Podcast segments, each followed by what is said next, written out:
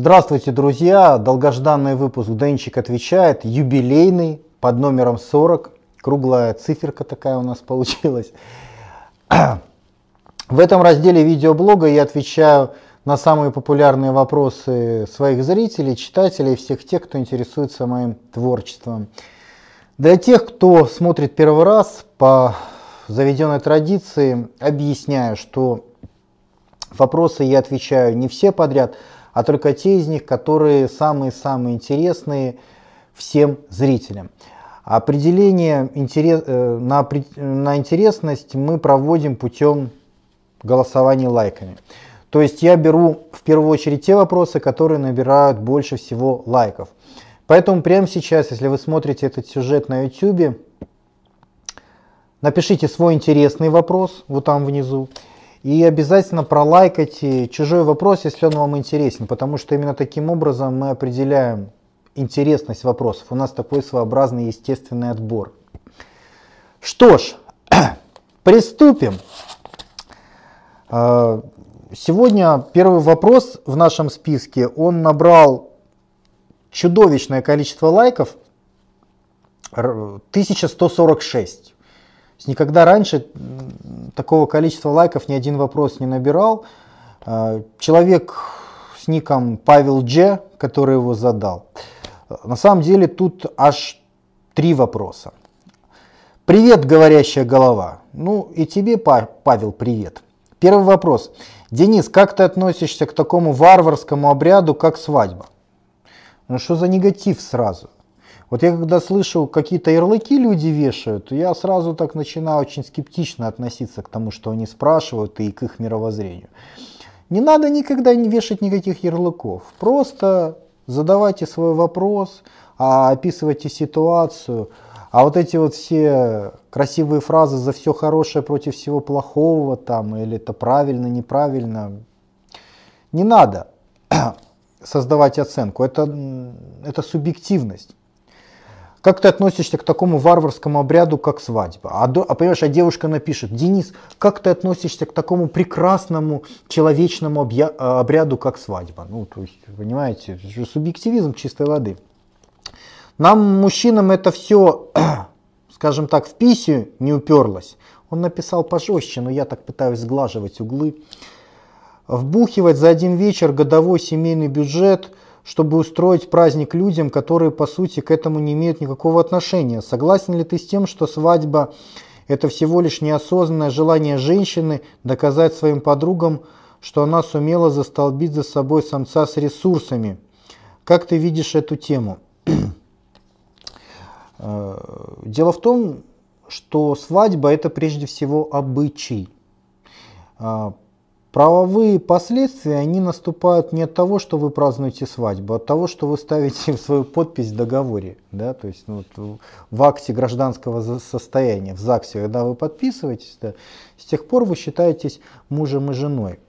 Раньше такого юридического договора не существовало, но институт брака,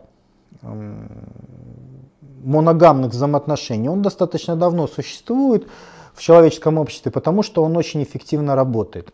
Меньше социальных противоречий в обществе. Вот увидел женщину занятую, значит занятую, я к ней не пристаю. А если не занята, я за ней могу ухаживать. А если, если института брака нет, то постоянно между самцами конфликты возникали за каких-то очень красивых э, самок. И, соответственно, это невыгодно обществу в целом, они друг друга там, самцы эти, убивали. Вот, поэтому брак, по-видимому, так как он существует, это вещь очень полезная для человеческого общества. Но что касается обычая проводить пышную свадьбу с гостями, там, столом большим очень и так далее, то это была необходимость, потому что просто сказать в обществе, вот э, вы стали муж и жена, это мало. Э, должна быть какая-то инициация. Одно дело, когда вы поставили подпись, да, уже подарили кольца, уже какая-то инициация произошла. А если вы ничего не подписываете, а раньше же ничего не подписывали, как? Ну и вот обычай создался, то есть когда делают праздник, приглашают огромное количество людей, как правило, тех, среди которых э, живут молодые. Вот, кормят их, поят, те их поздравляют и, в общем-то, сами начинают верить в то, что уж теперь-то они муж и жена. И все вокруг заодно тоже знают, что теперь-то они муж и жена, что теперь на эту самку залезать нельзя. Вот, то есть это абсолютно естественный обычай. Э, проводить или не проводить, это дело хозяйское. Э, по большому счету, если есть деньги, то, наверное, проводить стоит, хотя бы потому, что э, если жене это нравится, то почему бы не проводить? Если родственникам это хочется, то почему бы не проводить, если есть такая возможность? Другое дело, если такой возможности нет. Если такой возможности нет, если человек там получает 300-500 долларов в месяц, и при всем при этом ему предлагают провести свадьбу, на которую там нужно выкинуть 3-4-5 тысяч долларов, то, конечно же, я бы очень сильно подумал на его месте, целесообразность-то какая – лучше, конечно, э, ну, сходить там с женой в ресторанчик, э, там, взять еще там 3-4-5 друзей самых близких максимум, вот, а потом уехать, не знаю, на какие-нибудь острова, потому что чаще всего действительно этот обряд, ну, он свою целесообразность теряет. С другой стороны, другой стороны, девочкам хочется почувствовать себя принцессами, примерить платье, пофотографироваться и так далее. Но если уж есть такое желание, то опять-таки лучше поехать на острова и пройти этот обряд где-то там, это даже интереснее будет. Э, нанять там фотографа, пусть он пофотографирует, это тоже будет интересно. А, то есть все вот эти вот желания девушки гораздо проще можно удовлетворить без приглашения огромного количества родственников и без вот этой вот бесконечной обжираловки, мое мнение.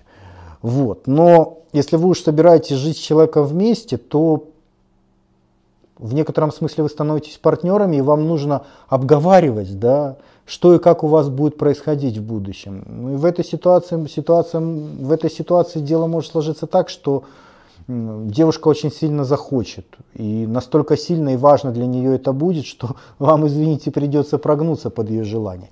Если же она готова удовлетвориться какими-то другими штуками. Это же легко делается, сказать, вот дорогая, вот смотри, вот у нас есть там 4000 долларов, мы можем пригласить твою там всю родню с Хацепетовки и кормить ее там две ночи, а можем поехать на Карибские острова или там на Сейшельские острова, там на три недели, допустим. Вот чего ты хочешь? Понимаете? Не надо заставлять, не надо ругаться. Нужно манипулировать. Нужно сделать так. А, представь, беленький песочек, чистая водичка, фрукты, овощи, солнце, классно. То есть, ну, сманипулируйте так, как вам больше нравится, а не так, как ей, если стоит вопрос именно в этом. Второе. А где живешь сейчас? Комрады уже устали биться в догадках – я сейчас, я уже отвечал на этот вопрос, очень много путешествую. Э, и почти каждый месяц я нахожусь в Минске, в Киеве и в Москве. Почти каждый месяц. То есть э, очень много. Но то в Минске, то в Киеве. В Москве я не скажу, что я на постоянку. Я обычно там у меня какие-то пересадки. Ну, я достаточно много сейчас катаюсь. Вот в этом месяце еще буду в Екатеринбурге. То есть вот жизнь она такая. Поездатая теперь у меня получается. Ну, и мне, в принципе, это нравится. Вот хочу еще получить визу и съездить в дальнее зарубежье. Я в дальнем зарубежье никогда не был. Вот хочу посмотреть, как живут иностранцы, хочу посмотреть, как живут в Азии, хочу посмотреть, как живут в США. Но, конечно, у меня очень большие сомнения, что мне дадут визу в США. Ну, вот есть такое желание попробовать. Третье. Есть ли смысл замени, заменять обычную минеральную воду на детскую, типа фрутоняня и прочее? Бытует мнение, что детская, детская вроде как полезнее. Что думаешь и какую воду пьешь сам? Я пью обычную воду, ну, бутылированную, да, не из-под крана, а обычную воду, я имею в виду обычную в том плане, что не минеральную, не минеральную, не газированную. Я покупаю э, специальную воду для питья, и я больше чем уверен, что ее достаточно. Детскую я когда-то тоже пил, но сказать, что я почувствовал какую-то разницу, нет. Разница, наверное, только на уровне вот, вот там где-то в голове. Думаю, достаточно обычной чистой воды бутылированной для того, чтобы чувствовать себя нормально. А, значит так, следующий вопрос. 529 лайков. Человек под ником Калифорния на колесах пишет, зачем Денчик нас обманывает? Дэн, ты часто рассказываешь какие-то факты, которые якобы все знают, но я хорошенько погуглив, подтверждения им не нахожу. Например, ты уже много раз говорил, что у мулатов проблемы с репродукцией, и что с некоторыми племенами из Африки белые вообще не могут иметь детей. Ни одного хоть сколько-то научного подтверждения этому я в интернете не нашел. Были еще примеры, но все перечислять долго. Так вот, ты специально нами манипулируешь, используя обман, или сам ошибочно веришь в эти сказки? А, как правило, все, что я вам говорю, это действительно то, во что я верю. Сказки или не сказки, в общем-то, решать уже вам. Вполне возможно, что в каких-то вещах я могу ошибаться, я про это тоже говорю. Я вообще стараюсь на людей не давить никогда. Я даю возможность вам для маневра, возможность подумать и решить, как на самом деле. Что касается репродукции у метисов, у смешанных типов, да, то есть когда папа, допустим, белый, мама там африканка или азиатка ярко выраженная, то такую информацию вообще сложно где-либо найти, особенно погуглив в интернете. Потому что эта информация, как бы вам сказать-то, она не популярная. Она официально запрещена, потому что вроде бы как попахивает нацизмом. Да? После вот всех вот этих вот расовых теорий Адольфа Гитлера э, научные сообщества очень-очень-очень закрылись от подобных исследований.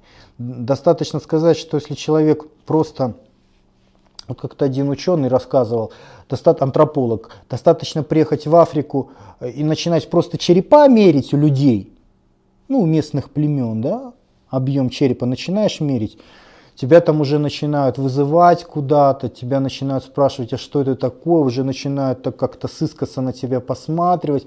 Ну, то есть есть определенные э, отрасли исследования, которые затрагивают политику. И поэтому говорить про это вообще нельзя, а исследовать можно только очень-очень осторожно, но такие исследования не популярны. Вообще расовых теорий существует огромное количество по поводу метисов, по поводу, вот ты говоришь, африканские племена. Плохо искал, значит, не нашел. Поищи по поводу бушменов. А, поищи по поводу генетических смешений. Бушмены это вообще такой интересный пример в том плане, что э, они даже говорят на выдохе, а не на вдохе, как все остальные люди. У них немножко другое строение костей таза, у них э, постоянная легкая эрекция у мужчин присутствует. Ну, то есть очень много различий. Но если вы будете говорить про такие вещи, то многие вас назовут фашистом или националистом. Поэтому подобные вещи, они табуируются. Среди ученых, среди антропологов об этом можно поговорить. Да? Там есть различия, нет различия. Действительно мы э, разные виды или, или это просто сказки придумывают для нас. Вот с ними вы можете поговорить откровенно, если попадется вам какой-то стоящий антрополог. Вот. А если исследовать какие-то общедоступные источники, то навряд ли. Тем более, там, если вы хотите там, через интернет погуглить, там, вики... ну, я думаю, через интернет можно найти какие-то такие вещи. Просто, по-видимому, ты плохо искал. Внимательнее, больше внимания. Следующий вопрос от Немесиуса Гладиуса, 451 лайк. Про девушек так много вопрос про дев... вопросов про девушек. Денис, ты классный мужик. А вопросы такие. Первый. Как отшить девушку, чтобы ее не обидеть и сохранить с ней дружеские отношения? Она красивая, добрая и так далее, но мне не подходит. Проблема еще в том, что мы уже 10 лет знакомы, она сейчас свободна, и я свободен, и она начала ко мне клеиться, а я не знаю, какую убедительную отмазку придумать. Есть классическая старая отмазка – сказать, что ты гей. Скажи, что ты гей и что ты любишь только мальчиков. Но это все шутки, а если серьезно, то ну, какая разница, чтобы ее не обидеть. Если ты не хочешь быть с ней вместе, я это себе так представляю, если ты себе не хочешь с ней быть вместе, то тебе уже не важно, ты с ней вместе не будешь, поэтому можешь говорить все, что хочешь. Это надо переживать о том, что если ты хочешь быть вместе с девушкой, что сказать, чтобы ее не обидеть. А если ты не хочешь быть с ней, то какая разница? Говори правду, скажи у меня другая девушка, скажи я не хочу, я там латентный гомосексуалист. Скажи, скажи правду, в конце концов, что мне не нужны отношения, что я эгоист и живу по гедонистической теории. Хочешь заняться сексом, давай займемся, но больше я ничего не хочу. Ты можешь говорить все, что угодно, раз у тебя такая позиция изначально, что ты с ней не хочешь ничего. Это дает тебе свободу. Раз ты не хочешь с этим человеком отношений, то какого черта ты боишься говорить ему правду? Ну, мне кажется, это так. Второе. Почему мне очень нравятся девушки в очках? Ну, возможно, ты смотрел в Brazzers, есть такие вот фильмы, где вот девочки в очках, и в конце там, ух, как в этих очках прикольно все выглядит. С точки зрения биологии это вроде как дефект и должно восприниматься как недостаток. Но я от них без ума. Это очень спорно. Вполне возможно, с точки зрения биологии девушку в очках ты можешь воспринимать как более умную, и более интересную. А в современном обществе ум и мозги – это достаточно важный фактор выживания. Поэтому, поэтому, скорее всего, в современном обществе сознательно человек это будет даже как плюс воспринимать. Хотя с точки зрения физиологии это, конечно, минус, зрение хуже. А, в то же время девушки с татуировками и пирсингом вызывают э, отвращение. Я думаю, дело в том, что в процессе твоего воспитания, как у любого человека, взросления, у тебя сложились определенные ассоциации, определенные якоря. Ну, допустим, тебе там два-три раза попадались очень красивые внешние девушки, они были в очках. И у тебя сложился якорь такой, очки это классно, это клево. С другой стороны, э, с татуировками, может, ты там бомжих каких-то видел на Курском вокзале. Или, допустим, уголовниц каких-нибудь. Ну, то есть э, с татуировками у тебя ассоциировались какие-то некрасивые девушки. И у тебя сложился определенный якорь, определенный стереотип. То есть татуировка это плохо, это некрасиво, это да. Очки это классно, это сексуально. И все. И потом этот стереотип, как у собачки Павлова, а он у всех складывается, потому что куча случайных событий. Допустим, если ты, э, тебе попались бы сексуальные девчонки с татуировками, ты бы наоборот себе внушал, вот татуировки это огонь, это сексуально, это здорово. Но благодаря стечению случайных обстоятельств у тебя сложился другой якорь. У тебя сложился якорь татуировки это плохие девушки, очки это хорошие девушки. И вот этот якорь, он начинает уже на тебя влиять в дальнейшем, на твое поведение, на твой выбор. Почему чем сильнее, третий, э, третий вопрос, почему чем сильнее мне нравится девушка, тем слабее у меня похоть? Вместо походи появляются какие-то особые нежные эмоции совершенно иного порядка.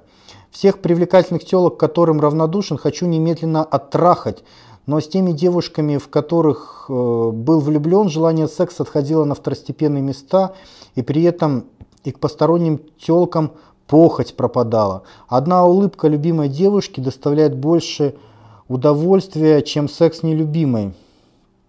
А что за дичь? Мне кажется, причина в том, что нам свойственно идеализировать э, предмет своей влюбленности. Да? А, и, соответственно, ну, нам сложно представить там какающую балерину, да, она такая вся воздушная, прекрасная и хорошая. Так же, как вот этот вот наш идеал, в который мы влюбляемся, как же вот трахать, это вот член живого человека засовывать, вы понимаете, то есть какая штука? Да, психика вещь такая пластичная. Кстати, чаще всего мы начинаем идеализировать предмет своей любви, когда нам не дают. То есть, когда вот девушка не дает, когда с девушкой ничего не получается, а очень хочется, вот мы начинаем себе идеализировать ее по поводу того, что я с ней не только трахаться хочу, я, я ее за внутренний мир ценю. Она человек интересный. Мне трахаться не нужно, мне вот просто даже с ней рядышком находиться приятно. Я ее ценю как личность. Понимаете, какая штука? Девушка не дает, а мозгу некомфортно. Вы, же не получаете то, что вы хотите. И мозг начинает искать оправдание. И в рамках этого оправдания он начинает идеализировать ситуацию, менять ее так, как более комфортно, более безопасно. Вот, поэтому по-настоящему привязанность к девушке можно оценить только после секса. Вот если у вас секса с девушкой не было, то вы субъективны в своих оценках. Не в плане секса, а в плане своего отношения к ней. Потому что пока у вас секса не было, секс будет влиять на ваши оценки. Вы будете о ней думать лучше, чем она есть на самом деле. Мозг вас будет постоянно загонять в эту ментальную ловушку. Ну как же вы хотите с ней, встречаетесь, тратите ресурсы. Для чего, если у вас секса нет? Ну потому что она человек хороший. Вот что-то в ней очень ценное такое есть. А на самом деле секс нужен. Вот когда секс произошел, вот после этого вы уже можете объективно оценивать, интересный ли по-настоящему этот человек или неинтересный. А до секса это все, друзья, субъективно. так. Четвертый. Опиши свой идеал девушки, но не с точки зрения сиськи попка, а с точки зрения девушки как личности. Ну вот опять. Как, какими личными качествами должна обладать девушка, чтобы ты захотел снизать, связать с ней э, жизнь? Два качества. А, первое качество – это верность или преданность. Я считаю, что самое главное женское качество – это верность, преданность, а мужское самое главное качество – это ответственность. Вот. А второе качество – это интересность. А, почему верность, преданность важна? Потому что в этом, собственно говоря, суть взаимоотношения мужчины с девушкой. Мужчина связывается с девушкой ну, в биологическом плане, там, в плане секса и так далее, семьи, брака и, так, и все такое прочее – для рождения потомства своего, для совместного проекта «Дети». Если у него нет у мужчины доверия к этой девушке, если она ему не верна, то есть все шансы, что тот ребенок, который у вас родится, не, не ваш. То есть то самое главное, ради чего вы связывались с этой девушкой, я говорю про серьезные взаимоотношения, про семью, брак, дети, э, получается то основное, ради чего вы на все это пошли, вы не получили, вас обманули. Поэтому, чтобы этого не происходило, девушка должна быть верной. Это самое главное женское качество. Ничего важнее и ценнее в глазах мужчины относительно девушки нет. Если мы говорим про какие-то вот такие вот внутренние качества. Второй момент. Интересность. Интересность это такая ситуация, когда девушка может стать вашим в какой-то степени другом. Вообще друга очень сложно найти близкого, потому что у вас должно быть схожее мировоззрение, схожие цели, схожие интересы и так далее. Даже среди мужчины, у которого психика, в общем-то, такая же, как у вас, найти друга очень сложно. Мы редко находим настоящих друзей, даже среди мужчины. А среди женщины, у которых, как правило, другая сфера интересов, это еще сложнее. Часто мы забываем это под воздействием своего желания, когда мы хотим секса, мы начинаем идеализировать человека, что типа она интересная, она хорошая. На самом деле это не так, нам просто ее хочется, мы ее идеализируем. Но вот я почему и говорю, что только после секса можно оценивать, интересная ли она, комфортно ли с ней. Вот для того, чтобы прожить с человеком там десятки лет, вам с ним должно быть интересно. Либо вы повеситесь, либо вы разведетесь. То есть она должна быть вам как друг во многом для того, чтобы вам было интересно обсуждать не самые различные вопросы, для того, чтобы вам не стыдно было ее вывести в какую-то компанию. То есть она должна быть верной, а во-вторых, она должна быть интересной. Вот два момента самые важные для девушки. С мужской точки зрения. А, так, э, человек под ником No Name, 403 лайка набрал. Вот он красавчик. Вот хоть No Name, ну вот, блин, я бы обратился бы к нему по имени. Красавчик. Четкие, лаконичные вопросы. Три вопроса человек задает. Первый. Во что инвестировать мелкие суммы? Второй. Как зарабатывать на кризисе инфляции? Третий. Умными рождаются или становятся? Вот красавчик вообще. Молодец. Первое. Во что инвестировать мелкие суммы? А, существует мнение по поводу того, что лучше всего инвестировать в образование. у вас нет возможности купить дом, там машину, завод, предприятие, производство, сумма недостаточно большая. Что мы, во что тогда лучше вкладывать?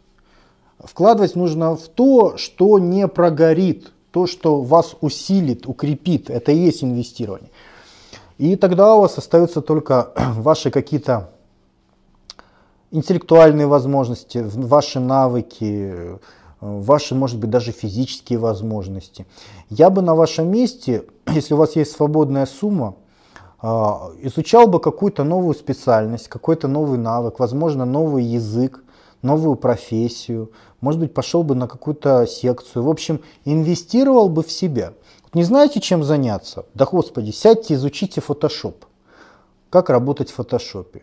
Выучили Photoshop, потом изучите, как работает там Adobe Premiere программа для видеомонтажа. Изучили это, сядьте, займитесь рисованием. То есть вкладывайте в себя. Пойдите учить какой-то язык, наймите репетитора. Вот это вот, когда сумма маленькая и не хватает, чтобы купить там, допустим, квартиру или машину, там, хотя машина это плохое инвестирование, квартиру, там, производство, бизнес и так далее. Инвестируйте в себя. Это очень хороший, очень хороший совет. Как заработать на кризисе инфляции? Существует мнение по поводу того, что для того, чтобы заработать на кризисе и инфляции, нужно скупать тогда, когда все продают. Это очень страшно, это очень рискованно.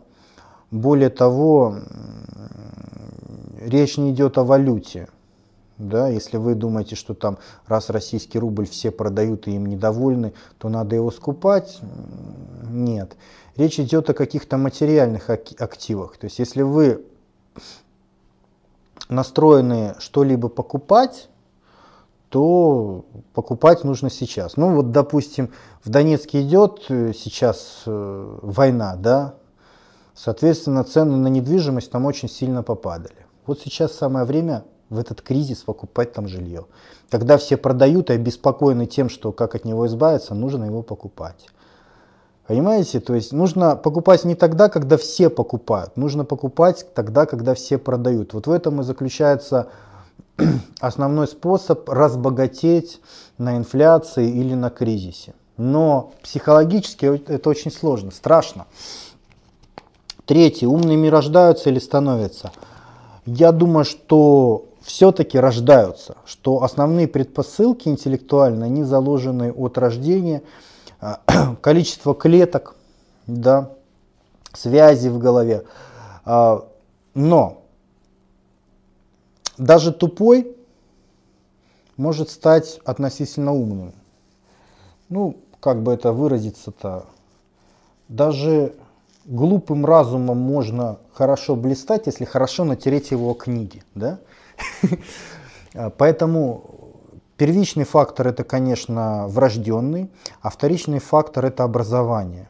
То есть в зависимости от того, как вы учитесь, как вы много читаете, как вы много чего-либо изучаете, как много вы работаете над собой, вы становитесь умнее, образованнее.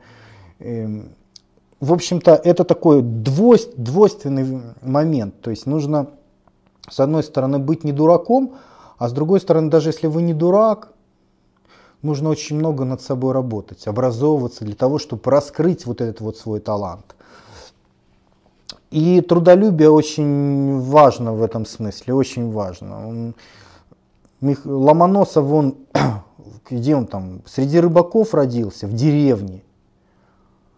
Вот говорят, умнейший человек своей эпохи. Ну вот если бы он в этой деревне остался среди рыбаков, был бы он умнейшим человеком эпохи? А может быть там этих ломоносовых рождалось, там, не знаю, еще по 10 штук в каждом доме. Мы ж не знаем. Но без практики, без работы над собой ваш талант ничего не стоит. Поэтому лучше исходить из того, что вы не дурак, но для того, чтобы это, для того, чтобы это реализовать, нужно очень много работать. Нужно считать, нужно учиться, нужно к чему-то стремиться. Ну, в общем-то, то, к чему я вас постоянно подвожу. Новаль, Новаль Channel, 294 лайка. Денчик, привет тебе от паршивого немца. Интересует пару вопросов о твоей деятельности.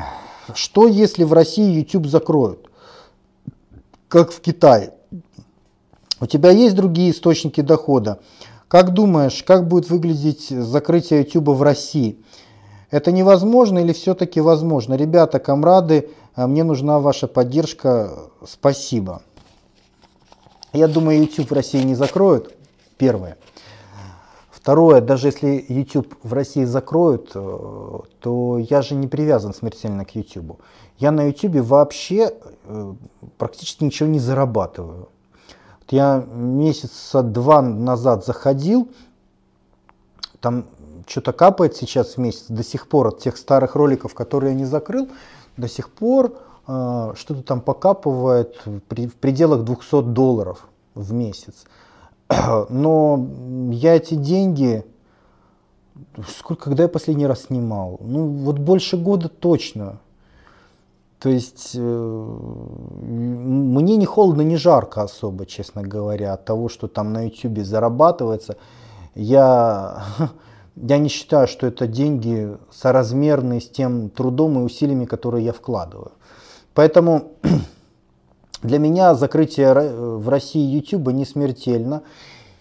Мы давно позаботились о том, чтобы не потерять связь с зрителями, читателями осуществляется это с помощью подполья.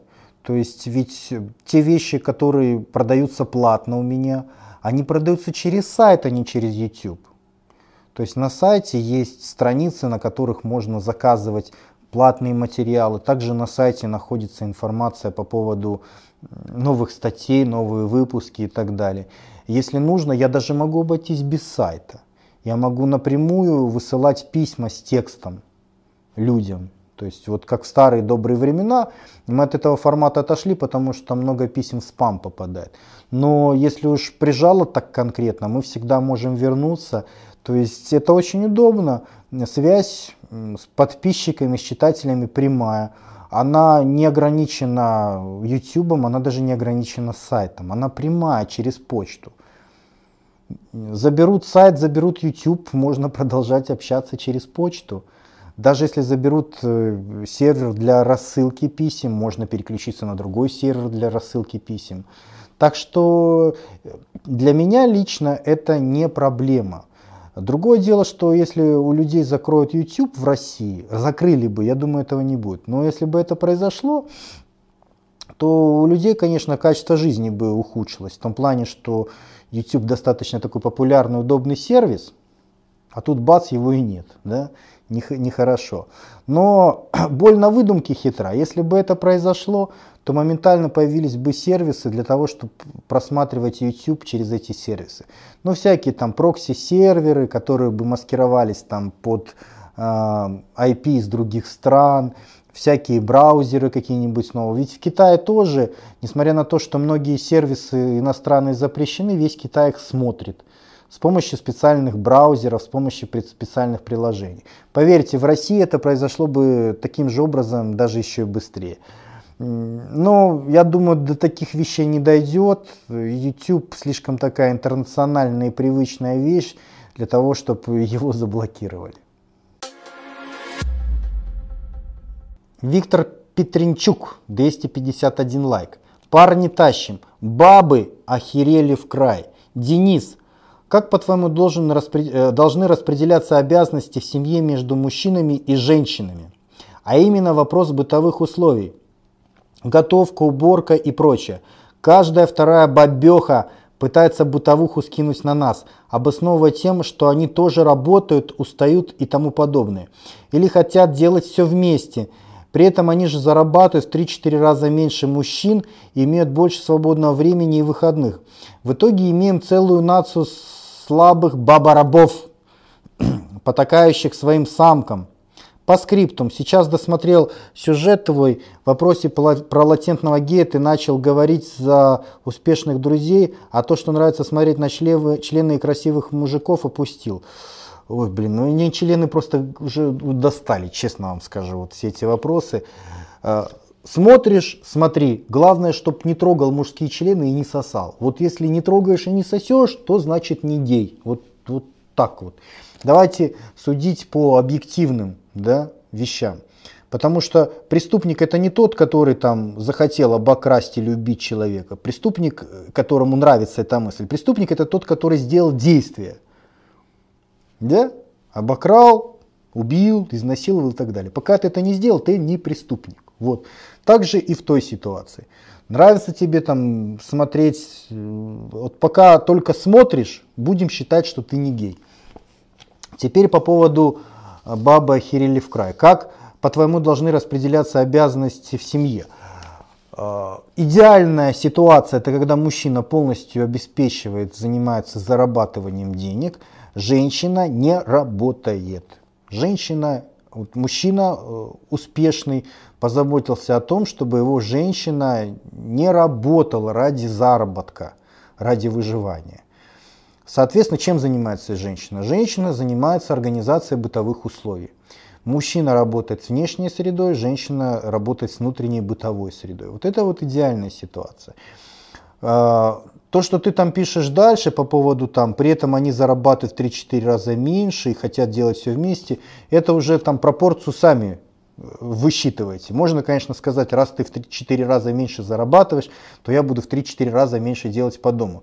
Ну, все это такие варианты частные. Идеальный вариант – это полностью обеспечивать женщину, полностью обеспечивать свою семью, чтобы они не работали, но, с другой стороны, ты не занимаешься бытовыми условиями.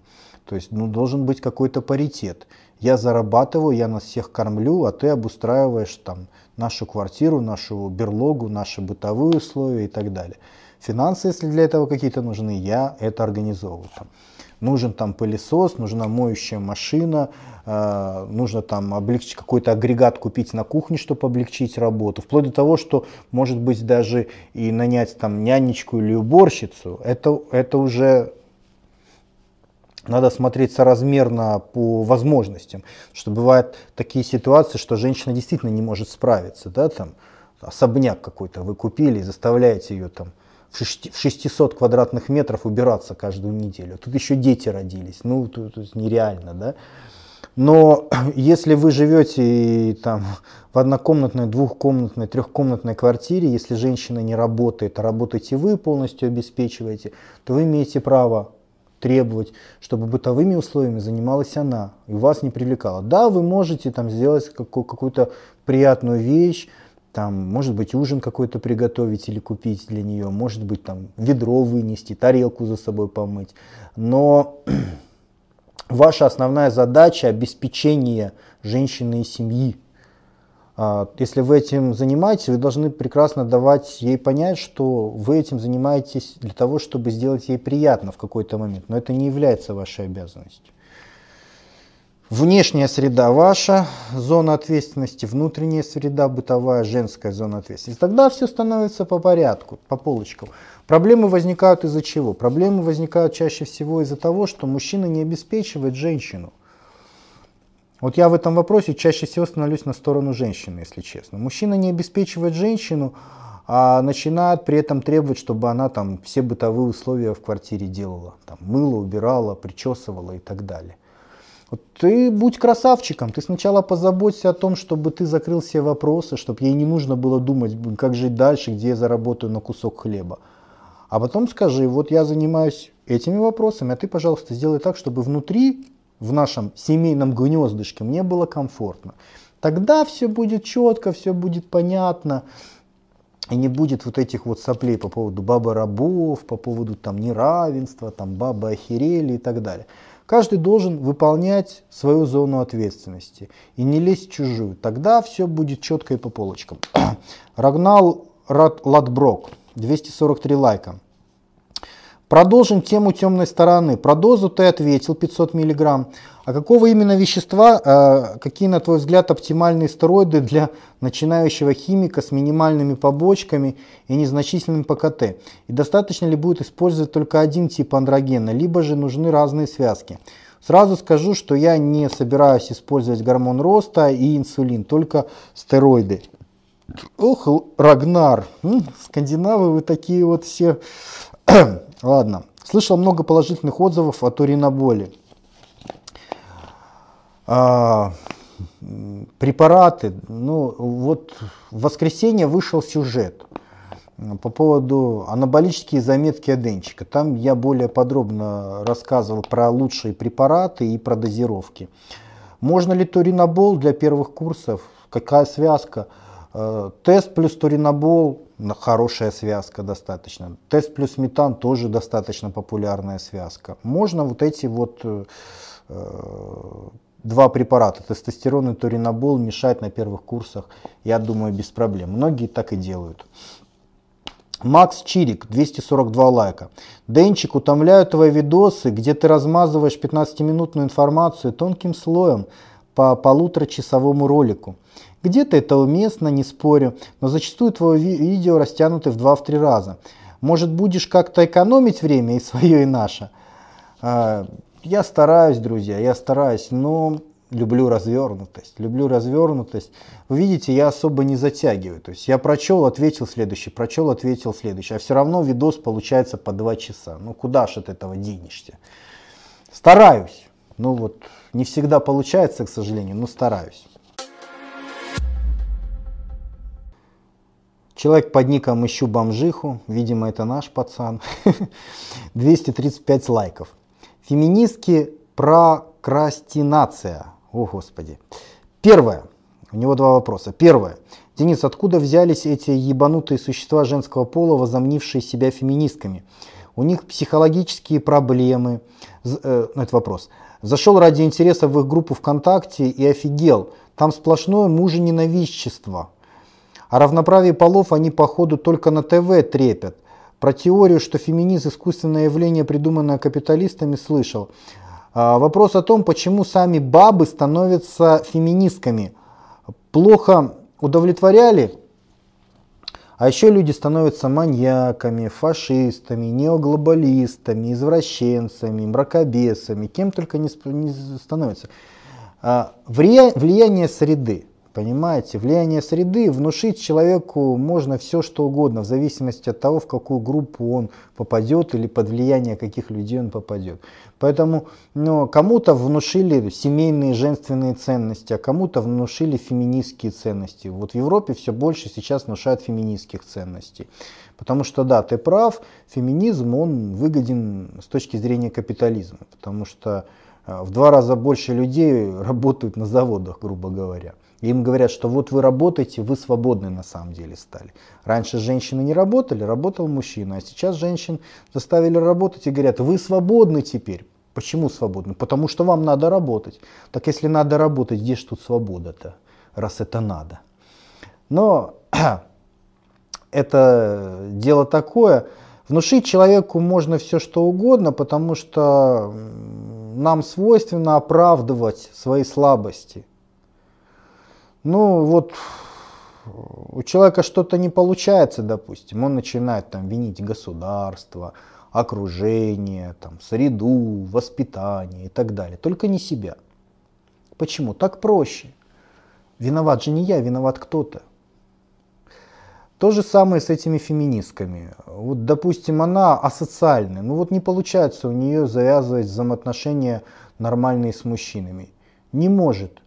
Почему не может? Это другой вопрос. Ну вот воспитана она социально, она страшная, она некоммуникативная, она слишком андрогенная, да? тут много может быть причин. Она росла в среде больных людей. То есть, э, ну в целом вот у нее не получается завязать нормальные взаимоотношения с мужчинами. В такой ситуации что нужно по существу сказать? Что я больная да, что у меня какая-то проблема со мной, и мне нужно с этим что-то делать, чтобы эту проблему устранить и связать себя, ну, завести нормальные взаимоотношения. Но в этом нужно себе признаться. А это очень сложно, и не хочется признаваться в своих слабостях. Гораздо проще внушить себе ложь, но которая самооправдывает. О том, что все мужики козлы, а то, что они нас используют и так далее и тому подобное. И вот это инициирует возникновение феминизма. То есть влияние среды плюс э, какой-то фактор, э, который подталкивает. Ну, допустим, вот женщина некрасивая, мужеподобная. Естественно, ее особо никто трахать не хочет. Дело не в том, что мужики козлы, она просто мужикам не нравится и не подходит. И это печально. И что такой женщине признаться самой себе? Что я страшная корова, и меня никто не хочет. И она начинает пускаться во все тяжкие, что все мужики козлы, что они там мучают э, этих несчастных женщин, нами пользуются и так далее и тому подобное. И вот так возникает феминизм. Второй вопрос. Постоянно читаю кучу статей, как развивающих, так и с советами, как улучшить и упростить нашу жизнь. Но, блин, их так много, что просто банально не успеваю придерживаться каких-то правил и постоянно откладываю на потом. Дошло уже до того, что целая папка с закладками есть о том, как изменить жизнь. И, или что-то того. Как перестать откладывать все на потом? Или это обычная лень? Да, это обычная лень, это нежелание менять свою жизнь, потому что страшно, потому что в новинку. Как перестать откладывать? Вот сегодня возьми и сделай то, что у тебя заложено под первой закладкой. Вот какая-то задача, или если это какая-то модель поведения, вот кровь из носа, реализуй ее завтра. Это твоя задача на завтрашний день. Начни предпринимать активные действия, потому что практика это мерила истины. Только практика – а не теория. Вы теорию можете так до конца своей жизни перечитывать, очень много знать, но никогда не пробовать. Побеждает не теоретик, побеждает всегда практик. Пусть он меньше знает, пусть у него меньше талант, но он предприимчивый, он пробует. Самое главное в любом деле предприимчивость. Предприимчивость. Пусть вы 10 раз ошибетесь, на 11 раз вы сделаете правильно. Но если вы ни разу не сделали попытки, то вы не можете не ошибиться, не сделать правильно. Моя любимая в этом плане пословица говорит о том, что среди тех, кто пытается, мало кто становится миллионером. Но среди тех, кто не пытается, в принципе, никто никогда не может стать миллионером. Понимаешь? Предприимчивость. Возьми эту закладку первую и сделай нахрен то, что там написано. Завтра сделай. Или прямо сейчас сделай, если есть такая возможность. Тоже наш человек, потому что ник у него э, тоже наш такой. Фитфолаевский. Бомбит Пукан. Бомбит Пукан. 235 лайков. Денчик, привет. И снова я бомблю. Первое. Кто спонсирует свидетелей Иеговы, которые постоянно останавливают тебя на улице, чтобы поговорить о Боге и впарить свою брошюру? Откуда у них столько лишних денег на макулатуру? Кому это выгодно? Ну, свидетели Иеговы это крутейшая секта. По-моему, они произошли от протестантов, если я не ошибаюсь, и им уже гораздо больше века. Ребята эти начинали а, в Штатах, по-моему, до сих пор у них там в Бруклине главный офис находится. Они начинали обсуждать э, Писание, в конце концов они превратились в секту. у них есть, ты говоришь, откуда деньги? Ну, это стопроцентная секта, потому что у них там есть членские взносы, то есть бабло они там отстегивают в главный свой вот этот офис. Они считаются гражданами этой какой-то республики, по-моему, там что-то башня она называется какая-то, вот в Бруклине. Э, и, соответственно, их там больше 10 миллионов по всему миру.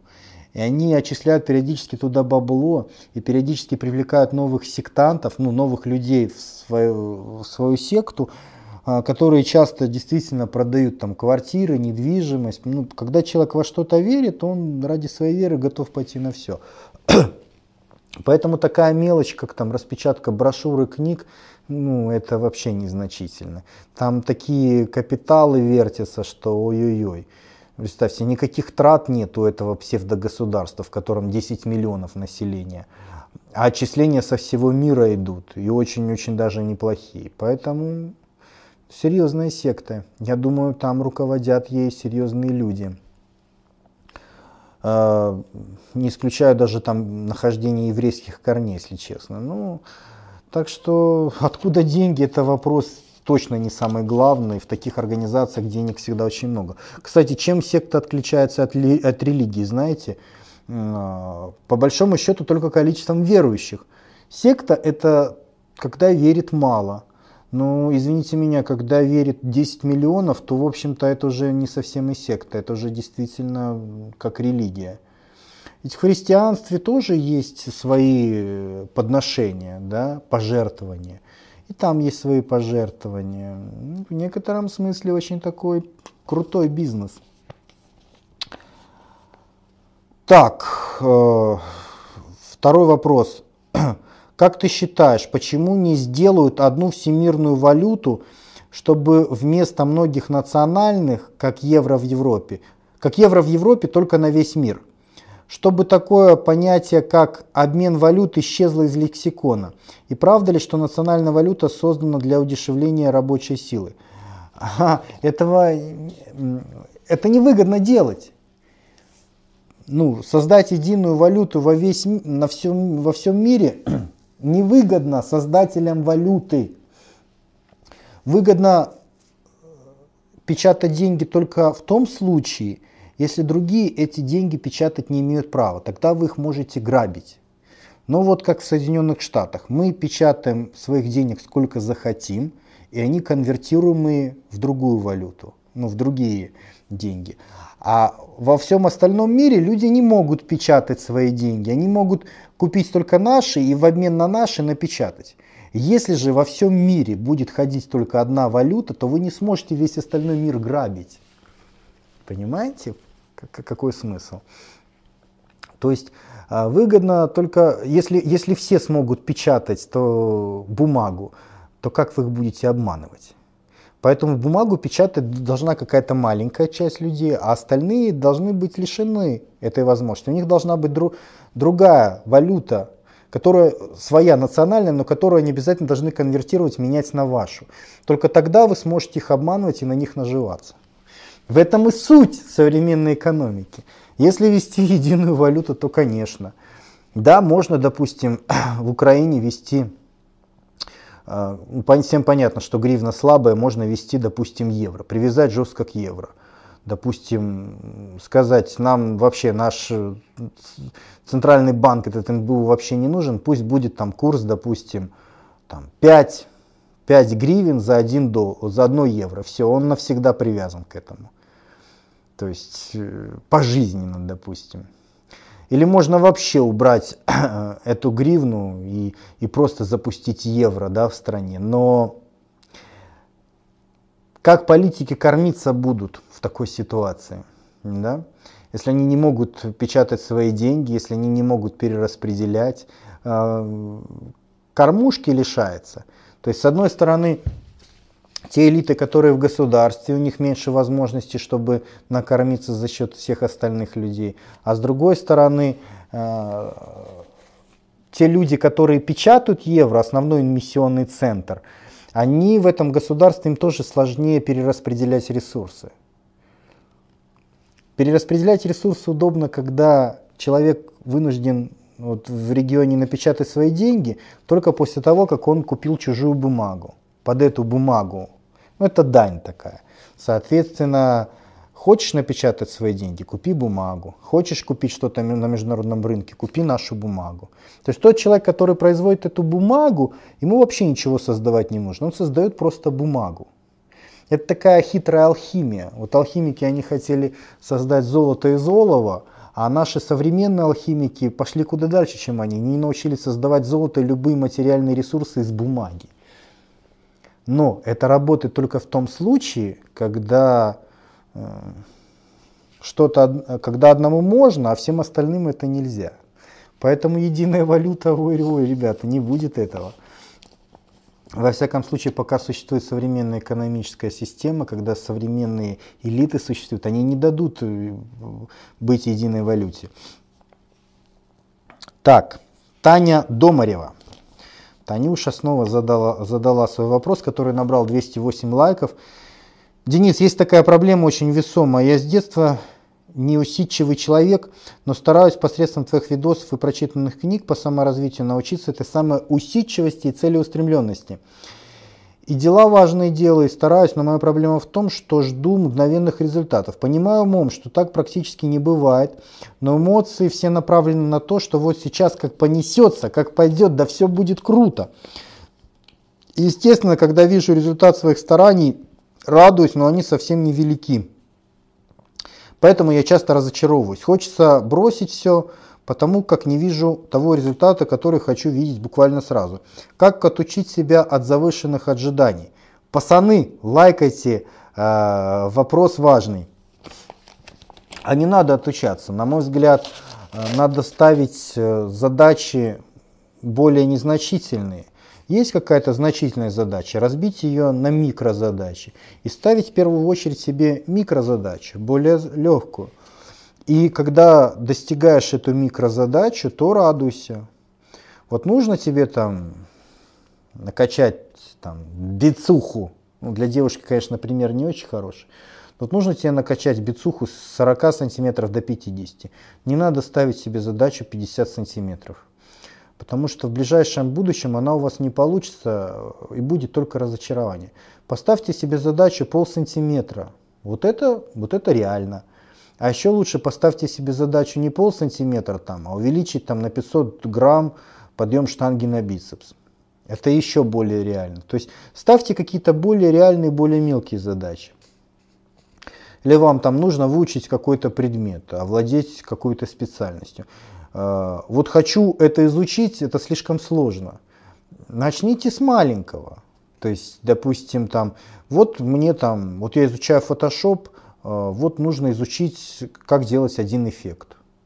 Вот все. Сегодня, завтра, послезавтра, как, как будет там время, я вот изучила, вот этот вот урок прошла. Все. После того, как я это изучила, я поставила себе там следующее задание. Да? Какое-то время прошло следующее, и ты, и ты так двигаешься, ты ставишь себе маленькие ожидания, маленькие задачи, которые более легко достижимы. И когда ты их поглощаешь, ты получаешь мотивацию для достижения следующих задач. Если же ты ставишь слишком большую сложную задачу глобальную, естественно, ты не можешь ее получить быстро, и ты разочаровываешься, тебе не хочется даже делать вот эти вот маленькие задачи.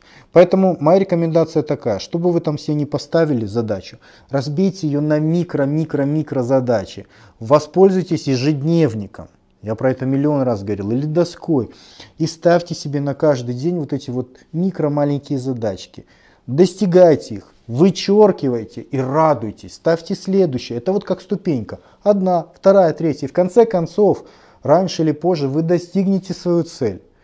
Потому что не, не так важно двигаться быстро к своей цели, как вообще двигаться. Вектор важен.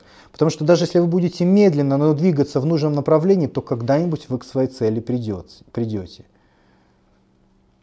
Не скорость важна, не быстро достигнуть цели, а в принципе постоянно двигаться по направлению к этой цели, постоянно делать мелкие хотя бы шаги. Тогда раньше или позже вы свое достигнете. Поэтому микрозадачи вас спасут.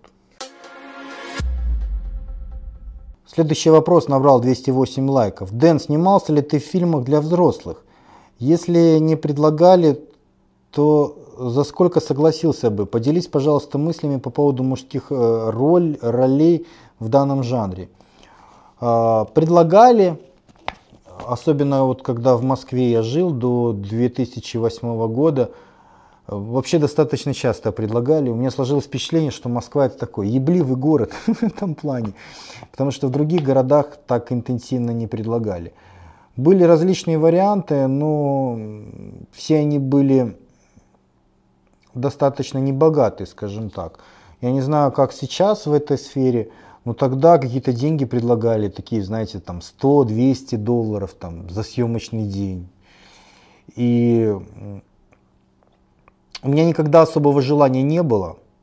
Ну, ну я не чувствовал, что, что это по-настоящему прикольно, да, как-то. В плане секса мне и так давали, в общем-то, регулярно. А, в плане заработка слишком незначительно. Ну, слава богу, что я этим не занимался, потому что, конечно, бы сейчас бы это все всплывало, там критиковали бы и все такое прочее. Ну, предложения были предложения были.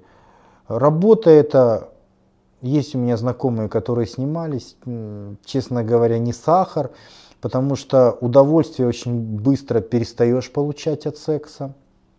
Воспринимаешь это как работу, а если съемочных дней много, то просто крыша начинает ехать. Вот на Западе особенно вот были люди, которые там на контракты в Испанию ездили, ну, в Германию, просто говорят, крыша едет. То есть, что первый день-два еще а, классно, да, а потом уже, блин, ничего не хочется реально. Потом через месяц думаешь, боже мой, как классно, что не надо трахаться. То есть вот человек, он ко всему быстро привыкает. Деньги какие-то незначительные.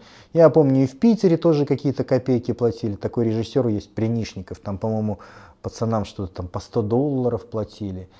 Тема такая, честно говоря, мутноватная. У нас порнозвезд нет, порнозвезды там в Штатах находятся. А, были у меня знакомые в Киеве, которые, в общем-то, снимались в порнухе. Это все, знаете, происходит вот так вот. А чё, пацаны, да чё там, дело молодое, там девок классных потрахайте, да еще там вам 100 или 200 долларов дадут. Снимают там какой-то коттедж, действительно пригоняют туда табун девок, табун пацанов – и они там жарят все это дело. На моей памяти был даже уголовный случай, там был негр, в общем-то, и одна из девочек оказалась там несовершеннолетней, там потом какие-то суды, какие-то уголовные процессы. И смотришь на все это так со стороны, думаешь, нахера, нахера, пацаны? Ну, то есть, что там, 100-200 долларов получили, потешили свою доминантность, Чаще всего это создает потом проблемы. А для девушек, ну, это вообще капец. Это вообще капец. Известно много случаев, когда девушки кончали жизнь самоубийством после такого. Ну, потому что общество начинает очень так критично, негативно относиться. Э, ну, потому что в нашем обществе женское блядство это плохо. Мужское это хорошо. Да? Хорош тот ключик, который к многим замкам подходит. А женское э, блядство воспринимается как неразборчивость, поэтому это плохо. Но я никогда не снимался, и я, честно говоря, думаю, что у меня бы не получилось. Потому что, как мне там пацаны рассказывали, ну там уже достаточно так жестковато все идет, в том плане, что ну там, во-первых, куча народу вокруг, да, очень яркое освещение, там сидит режиссер, там несколько операторов, допустим, если это серьезное кино, и режиссер там кричит, Ваня, блядь, поверни там влево-вправо, там хуй не видно или еще ну то есть, и, и в такой вот рабочая такая трэшевая обстановка, и получать удовольствие от секса очень сложно. Да, как бы колят все, что там только можно, да, используют Виагру, да, используют там и помпы, что только не используют. Ну, блин, как-то это, не знаю. За сколько бы я согласился, э, всему, наверное, есть цена. Я, честно говоря, не задумывался над этим вопросом. Ну, наверное, моя цена была бы настолько большой, что ее бы, наверное, просто никто бы не заплатил. Ну, я не знаю, ну, заплатил бы кто-нибудь там, там 300 тысяч долларов, 200 тысяч долларов. И то, надо еще хорошенько подумать. Не то, что я зажравшийся, просто это как-то вот, вот, вот несколько в разрез идет с моими желаниями и представлениями об этом процессе. Не знаю, но я отношусь спокойно, конечно, к порнухе, к проституции. Я прекрасно понимаю, что это было всегда, есть и будет есть. Но лично сам, слава богу, в этом не участвовал, и особо желания у меня такого нет. А, так, следующий вопрос, 141 лайк.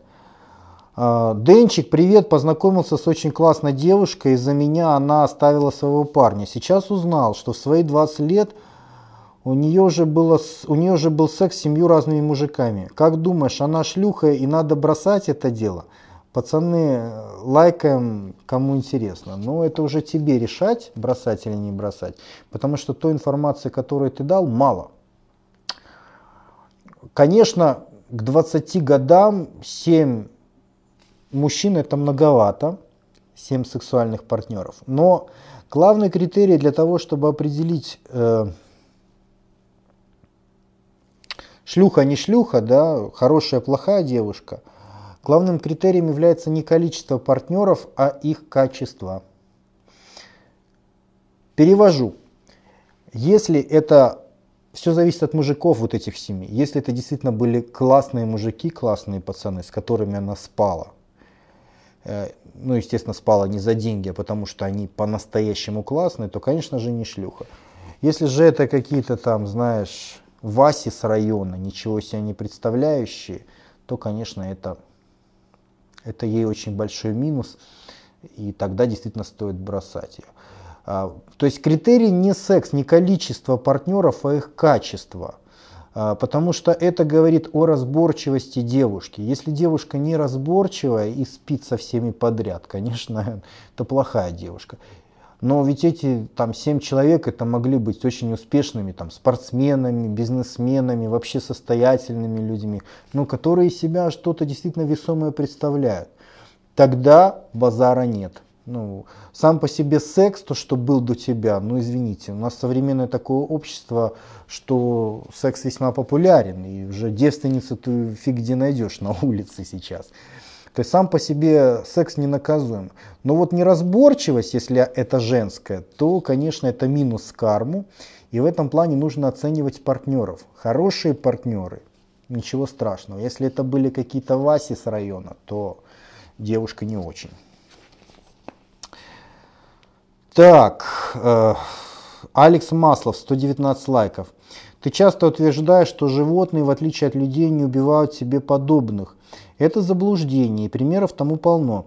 Исследования волчьих стай на Аляске, которые загрызают собратьев в больших количествах, медведи, каннибализм среди рыб, э, те же известные щучьи озера и так далее. Помню, пару лет назад в программе про животных показывали, как лев загрыз полдюжины новорожденных львят от другого самца для того, чтобы покрыть эту самку самому. Дэн, не пора ли тебе пересмотреть это ошибочное утверждение? А, но почему оно у него ошибочное? Ну, раз ты уже начал приводить конкретные примеры, мне просто эти ситуации знакомы по поводу львов. Действительно, в львином прайде самка старается переспать перед рождением потомства со всеми половозрелыми львами в прайде. Почему? Потому что если она это не сделает, то тот лев, с которым она не переспала, а, он, скорее всего, загрызет потомство. Если у льва есть э, мысль о том, что это его потомство, а это может быть только в том случае, если лев переспал, у него был секс с самкой, то тогда ну, это могут быть мои львята. Соответственно, я их загрызать не буду. Если же это точно не мои, то кто это? Это просто конкуренты, они вырастут там сильные, молодые, меня загрызут. Это абсолютно естественно с точки зрения отбора. Абсолютно нормальная тема. Поэтому самка и старается переспать со всеми половозрелыми, чтобы они... Потому что если она не сделает, то тот, с кем не переспала, загрызет ее потомство. Я не говорил, что у животных нет каннибализма. Э, я говорил, что у животных хищников опасных. У них есть естественная мораль против убийства себе подобных. Это не значит, что никогда это убийство не происходит. Это значит, что убийство не происходит просто так. В том плане, что когда у них начинается выяснение каких-то бытовых взаимоотношений, конфликтная драка какая-то, они не используют свое самое опасное оружие. Допустим, волк, он может убить оленя одним росчерком клыка по горлу или в пах. Но волк не может применить этот прием, когда он с другим волком выясняет свои взаимоотношения. Они там грызутся, царапаются, кусаются. Но он не может, у него инстинкт не позволяет ему клык воткнуть в горло или в пах своему сопернику. Инстинкт запрограммирован таким образом, потому что если бы они так жестко применяли свои опасные орудия убийства, то это было бы невыгодно их популяции. Они очень бы много друг друга убивали. Вот э, в чем фишка-то. Поэтому, что касается э, ну, там, медведи, каннибализма, ну так и среди людей это есть. Э, это же другая ситуация. Причем тут каннибализм? Жрать, когда нечего. И люди своих жрут. Я говорю именно вот в конфликтной ситуации против себе подобных. Опасные хищники с опасными оружием, клыками, там, ядом – Э, очень мощными когтями и так далее, они, э, ну вот там, когда он, раз, раз, а есть опасные клыки, хоп, у него клыки прячутся, он там просто бьет, допустим. Когда у него есть яд, он не жалит. То есть, если бы этого не происходило, они бы убивали друг друга. Вот про что я говорю. И про естественную мораль написано очень много э, серьезных исследований среди биологов в различных мастей. Поэтому это не моя мысль. И ну, я, я, может быть, и пересмотрю свое мнение, если я это встречу в каких-то серьезных научных источниках. То, что я встречал в серьезных научных источниках, говорят, что естественная мораль у животных существует. И то, что лев там поел этих детенышей, ну так извините. Так зато львы, когда друг с другом выясняют взаимоотношения, львы не грызутся своими клыками с друг другом, не убивают друг друга клыками. Они там помахались, выяснили, кто сильнее, и все. Вот в чем суть. А если бы этого не было, то нафиг львов бы очень быстро не осталось на планете. Естественная мораль. А, Гаджи Абдулаев, 111 лайков. Салам алейкум, Денис. Так, у него тут три вопроса, я вижу. Первый. История рубрики Денчик отвечает. Расскажи, пожалуйста, откуда у тебя появилась идея создать такую рубрику. Сам смотрю с первого выпуска, думаю, многим будет интересно. По-моему, на этот вопрос я уже давал ответ. А, мне показалось возникновение этой рубрики видеоблога очень неестественной, потому что огромное количество вопросов не пишут каждый месяц, да даже, даже каждый день огромное количество вопросов. И чаще всего вопросы не оригинальны, то есть они много раз повторяются. И в какой-то момент мне стало ну, очень тяжело, да, то есть когда тебе по сто раз в день спрашивают, какой протеин лучше, что делать в той ситуации или в этой ситуации, вот ты только ответил, через час еще такой же вопрос, и еще такой же вопрос, по нескольку раз в день. И каждый день это повторяется, то вполне логично один раз ответить в видеосюжете, но для всех. То есть э, возникновение рубрики это вполне естественно. В какой-то момент я естественно к этому пришел, чтобы не отвечать персонально всем, это невозможно. Я начал отвечать коллективно. То есть сразу, чтобы многие люди слышали ответ на тот или иной вопрос. Ну вот так вот оно все и родилось. А, второй вопрос. Кушал ли ты урбеч? Очень полезная вкусная штука, кстати. Нет, не кушал не ел. Я сладкое, вот такое очень сладкое, честно говоря, не особо люблю. Э, да и, честно говоря, никто не предлагал никогда. Ну, я не люблю там пахлаву, допустим. Я не люблю э, мед и сот есть. Я не люблю очень сладкие вещи. Урбеч, насколько я знаю, это вещь весьма-весьма сладкая. Не пробовал даже никогда. Сними, пожалуйста, сюжет в старом стиле на фоне крючков, а, без использования э, жестикуляции, просто руки за спиной. В белой футболке с логотипом Fit for Life, как в старые добрые времена. Э, спасибо, комрады, поддерживайте. Ну, когда я буду рядом с теми крючками, то вполне возможно я смогу реализовать эту вещь, но пока, пока пока я не рядом с этими крючками, поэтому пока довольствуйтесь вот таким вот фоном. Виталий Турутин, 109 лайков. Привет, Денис, дай совет, как быть. У меня сейчас каша в голове, на данный момент меня больше всего не устраивает отсутствие мотивации, что тормозит мое развитие. Живу с родителями, мне 19, образование 9 классов, занимаюсь баскетболом, который мне очень нравится, работаю на стройке, зарплата 30 тысяч. Мне тоже нравится, и все, я остановился, получил все для комфортного существования. Для развития нужно читать книжку, а я выбираю танчики, сериал какой-нибудь, футбол смотрю. Чертовски не люблю себя за это. И тут я подумал, а что если просто все бросить, снять квартиру в городе, живу я в пригороде, уехать от родителей, жить самостоятельно, новые перспективы и возможности. Интересно было бы, но в то же время страшно. Если я сделаю это, то потеряю все то, что имею и не получу назад. Но при этом я получу сержанта у себя на плечах, который будет меня заставлять качаться. Нужно ли бросать все к чертям и валить? Разум говорит «да». Но животному не хочется оказаться в лесу голым с пустыми руками. Мне страшно делать выбор. Идея хорошая, идея замечательная, делать надо. Ты сам знаешь почему, ты сам знаешь, что надо, но тебе страшно. Ну, чтобы себе помочь, На этом этапе, пока ты его, сержанта, не посадил себе на плечи, ты себе внуши мысль, что «А, ну, это фигня, ничего страшного. Многие там в городе живут, наоборот, классно. Возьму там денег накоплю, первые пару месяцев у меня будет запас, ничего страшного. То есть главное ввязаться, да? Тебе страшно создать критическую ситуацию, которая заставит тебя развиваться, потому что ты ее слишком обдумываешь долго. Успех очень часто зависит от того, что человек предприним... Э, меньше думает, меньше обдумывает. Он берет, ввязывается в ситуацию, а потом ситуация его вынуждает развиваться.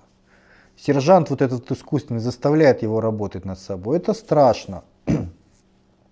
Часто помогают какие-то внешние факторы, да, там, вынужден там отселиться от родителей, там, повзрослел, там, вынужден куда-то переехать и так далее.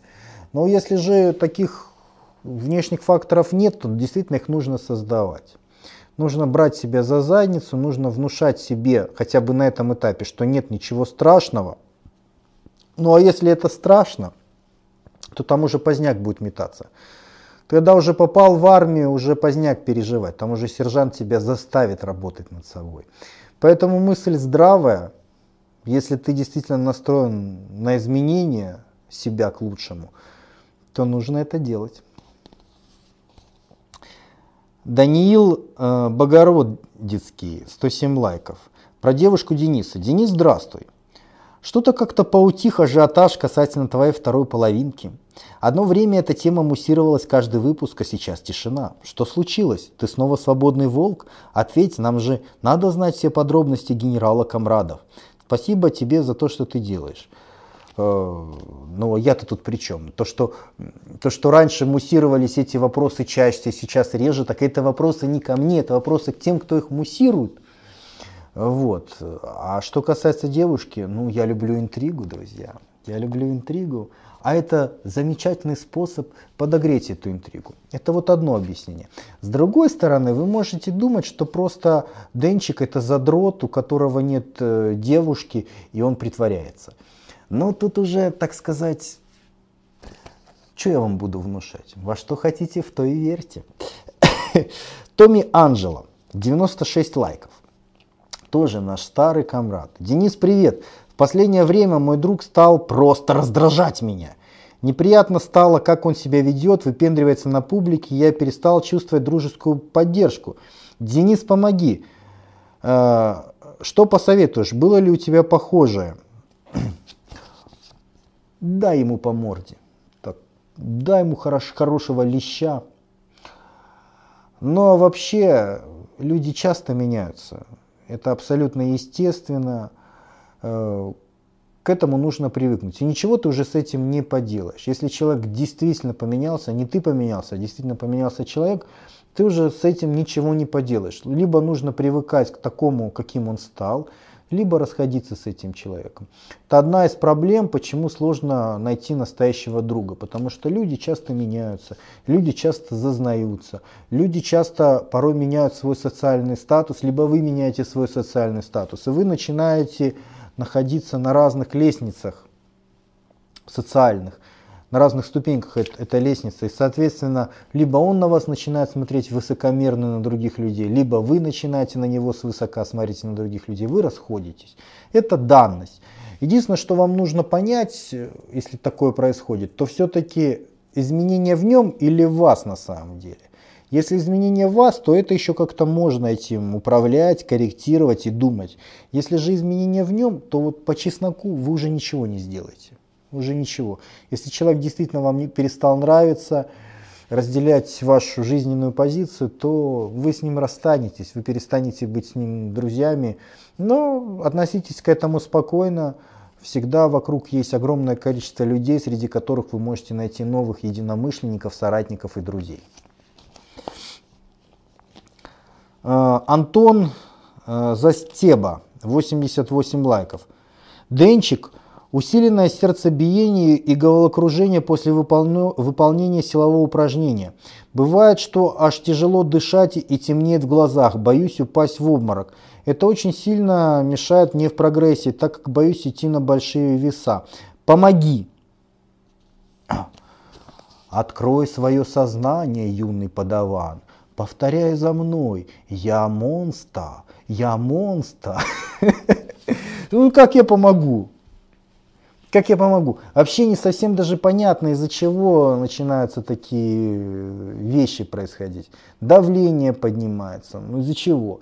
Может быть э, банально из-за использования пояса. Может быть в тяжелых упражнениях натуживание происходит.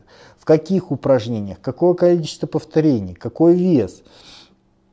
Я бы на твоем месте, э, если у меня происходят такие неприятные вещи, со мной, я бы на твоем месте уходил бы от этих вещей. То есть если э, я беру субмаксимальные веса там, на 3-6 повторений, после них у меня там меркнет в глазах и тяжело, то не делал бы на 3-6 повторений, делал бы там на 8-12, а то и 15. Если у меня в одних упражнениях там меркнет, в других не меркнет, ну допустим в приседаниях меркнет, а в жиме ногами или в гак приседаниях все нормально, ну так делай ты жим ногами или гак приседания. Зачем вот, вот вы всегда пытаетесь идти через не могу, через сложности какие-то. У вас болит, организм вам сигнализирует, что это плохой путь, раз болит. Он предупреждает, плохо, дружок, не делай это. А я вот все равно буду через боль терпеть. Зачем? Это неразумно. Если ощущается боль, если ощущается дискомфорт, значит это не здраво, значит это делать не нужно. Меняй упражнения, меняй диапазон повторений, меняй вектор, меняй технику. Разбирайся, в чем проблема, но таких вещей быть не должно. Следующий вопрос и 80 лайков. Дэн, откуда ты берешь все ответы на Денчик отвечает?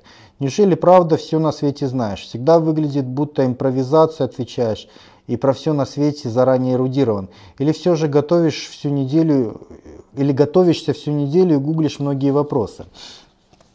Не, всю неделю не готовлюсь.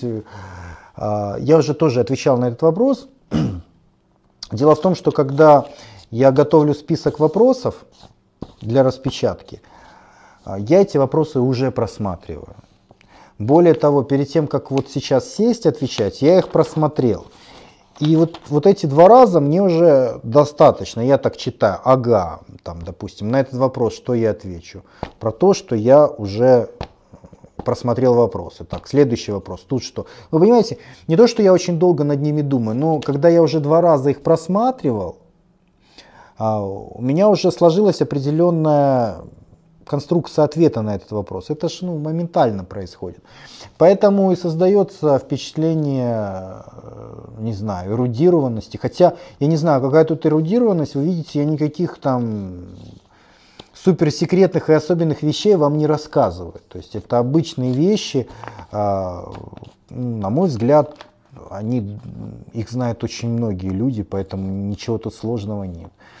Я вот час назад закончил снимать следующий сюжет исторический для подполья а, про развал СССР, как вот многие просили. Закончил такой, сел, думаю, блин, что-то я в настрое таком хорошем. Сейчас воскресенье, воскресенье снимаю этот сюжет.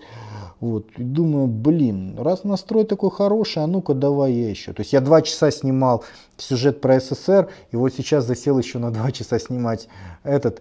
Ну, вот просто такая, чувствую, вербальная активность присутствует, здравость духа присутствует, почему бы и снять. Какой-то особой дополнительной подготовки нет. Ну, жалко, честно говоря, на это время.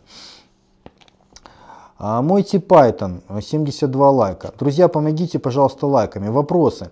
Самый полезный спорт для здоровья человека, оптимальная физическая нагрузка и до. А, первое. Какой спорт ты считаешь самым полезным с точки зрения здоровья? Понятно, что скорее всего в топ войдет плавание, но хотелось бы услышать еще варианты. Самыми полезными, виды, самыми полезными видами спорта для здоровья является, на мой взгляд, какой-то циклический аэробный вид спорта, ну, например, бег длительный, ну, допустим, 20-30 минут, а то, это то и час и э, развивающая силовая нагрузка типа фитнеса. Именно не спорт, не бодибилдинг, а фитнес. То есть где нет жестких отказов, э, где вы пользуетесь мышцами, но не гипертрофируете их. Вот эти вот две вещи самые полезные именно для здоровья. Там, где вы не издеваетесь, э, загоняя в тяжелейший стресс свои мышцы, а пользуйтесь ими, поддерживайте их в тонусе. Это фитнес, потому что спорт калечит, а физкультура лечит. Вот фитнес это по большому счету физкультура, а бодибилдинг это спорт уже. Вот, поэтому бодибилдинг херово работает, большие нагрузки на сердце, диспропорция в развитии различных систем, там, силовая развивается, выносливая отстает и так далее. Вот. Ну и, конечно, циклические аэробные виды спорта, бег, плавание, ну это здорово, потому что тренирует нашу сердечно-сосудистую систему, это наш мотор, это самое главное. Вообще идеально, если вы занимаетесь не на результат, занимаетесь на здоровье, чтобы подольше прожить, то что бы я делал? Я бы бегал где-то так 20-30 минут на беговой дорожке. А после этого я бы качался, тоже где-то вот минут 30, можно даже full body, а, то есть фитнес такой, физкультурная нагрузка, не на гипертрофию, а чтобы мышцы работали. Вот такой подход для здоровья оптимальный. Все остальные вещи, там, пауэрлифтинг, культуризм, тяжелая атлетика, это все создает нагрузки, это все спорт, это все слишком много стресса, и э, чаще всего для здоровья это не очень хорошо.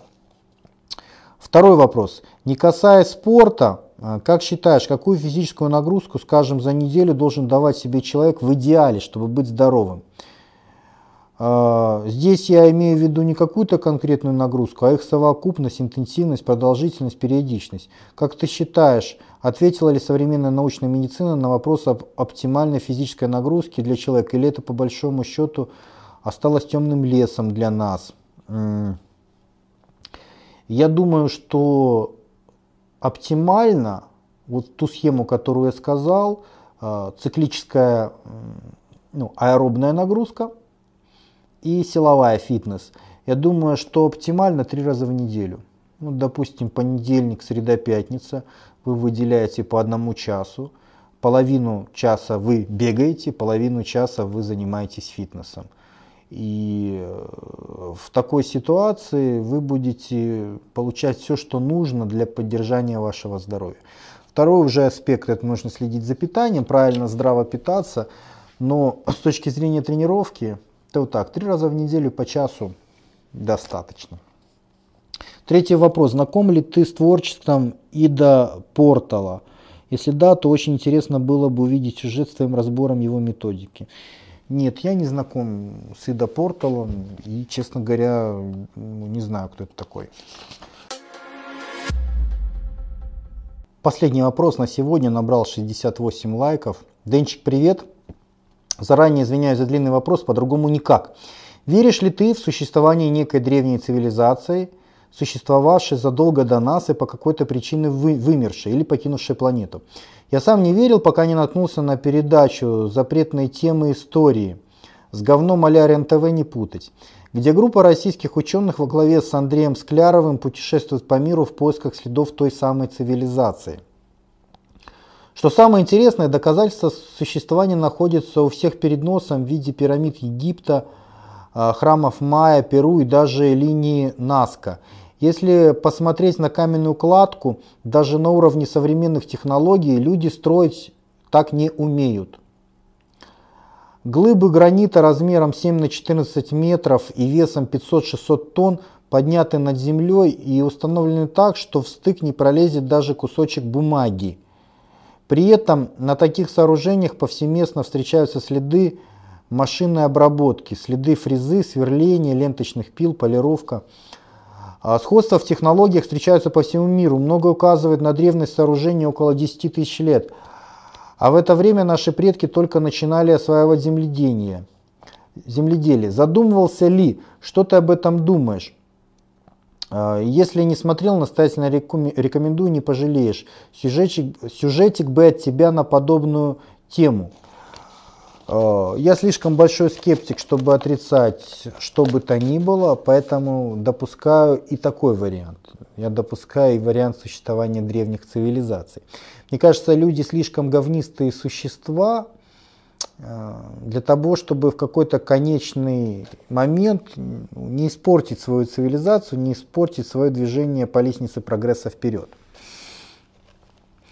Сейчас такое возможно? Вполне возможно. Ну, представьте, мы достигли очень высоких технологий, и завтра начинается ядерная война, в рамках которой вся современная цивилизация оказывается уничтоженной. Не знаю, отброс в каменный век, э, испарения ядовитые, парниковый эффект, цивилизация ходит под землю, деградирует, развиваться полноценно не может, потому что питаться полноценно не может научный потенциал теряется, потому что не до научного потенциала, до выживания. И в конечном счете можно откатиться вообще там чуть ли не к обезьянам. Возможно такое? Возможно. С помощью современных технологий можно вообще всю Землю уничтожить нафиг к чертям. Произойдет ли это когда-нибудь? А мы не знаем. Но мы знаем, что технически это может произойти. И также мы знаем, что люди очень говнистые существа, которые в погоне за властью, в своей агрессии готовы уничтожать самих себя. Люди легко убивают друг друга в войнах, оправдывают это какими-то псевдодемократическими отмазками.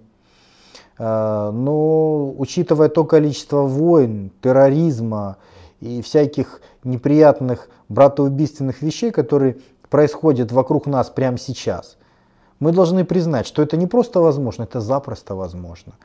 А раз это возможно сейчас, то почему это невозможно там, 10 тысяч лет назад, 50 тысяч лет назад, 100 тысяч лет назад? Почему невозможно? Почему вы постоянно думаете, что мы вот такие вот самые уникальные? Вот такая вот эгоцентрическая система оценки всего на свете. Как в средние века а, геоцентрическая система мира существовала, когда мы верили, что Земля в центре Вселенной, а Солнце вращается вокруг нас и остальные планеты. Хотя, по сути, мы не центровые совершенно. В галактике на окраине мы находимся, летаем мы вокруг звезды по имени Солнце, а не вокруг нас все движется. Это сейчас мы знаем. Но долгое время мы считали, что мы вот такие вот особенные. Также и мы считаем, что и наша цивилизация уникальная особенность. Чего вы взяли? Вполне возможно, существовали цивилизации, вполне возможно, что существовали люди, у которых или наши предки, или похожие, или соседняя линия генетическая, но у которых э, были те же самые животные страсти и инстинкты. Борьба за власть, доминирование, отъем ресурсов друг у друга и так далее. Пока люди слабые, и пока у них есть естественная мораль, то ничего страшного в этом не происходит. Но когда люди становятся очень сильными, когда получают страшное оружие убийства друг друга, и при всем при этом у них нет естественной морали, той самой, как у опасных животных, то они запросто могут уничтожить самих себя. Поэтому вероятность такая есть, я ее не исключаю. Первый момент. Но второй момент. Вот ты говоришь, опалубка, да, там, египетские пирамиды, допустим, там, 500-600 тонн и там зазоры очень маленькие. А, вот эти вот плиты огромные, их э, есть во Франции человек, который смоделировал у себя там на грядке, на приусадебном участке, он смоделировал построение э, подобных пирамид. Тоже у него там блоки получались там, очень огромные, там, десятки тонн и так далее. Как он это сделал? Помощью опалубки. То есть э, он показал, что можно сделать опалубку любого размера, любой формы, а потом наносить туда раствор. Когда он застывает, то плиты получаются любых размеров, любых форм, и, естественно, сочленение между плитами идеальное, какое Э, если бы это были отдельные куски камня, добиться было бы невозможно. И в Египте, в частности, в пирамидах, ну, по-видимому, так и было. Потому что в Египте есть такие пирамиды, в которых ну, стопроцентно видно, что палка, потому что камни идут буквой Г. Да, то есть вот он идет, загибается и тут заканчивается. Но это глупо, это не технологично. То есть если бы люди действительно брали такие огромные куски э, гранита, огромные куски камня, то бы они делали их прямоугольными. Какой смысл делать этот кусок буквой Г? Это значит, я сделал огромный кусок, а потом часть внутри я должен вырезать для того, чтобы у меня получилась буква Г. В этом нет никакого смысла.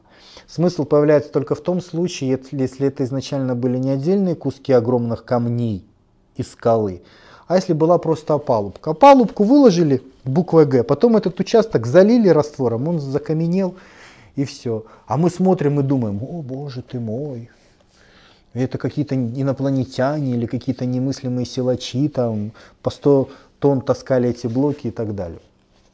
При оценке любой действительности я всегда пользуюсь э, бритвой Акама. Я про этот принцип уже говорил. Это самый главный принцип научного познания. О чем он говорит? Он говорит о экономичности своих суждений. Если вы оцениваете какую-то ситуацию на предмет вероятности, делайте это всегда более экономично в первую очередь, чем более затратно. То есть не приумножайте сущность, сущности. Если можно оценить ситуацию какими-то более простыми решениями, то ни в коем случае не привлекайте к этой ситуации более сложные решения. Допустим, в этих пирамидах это конкретный пример.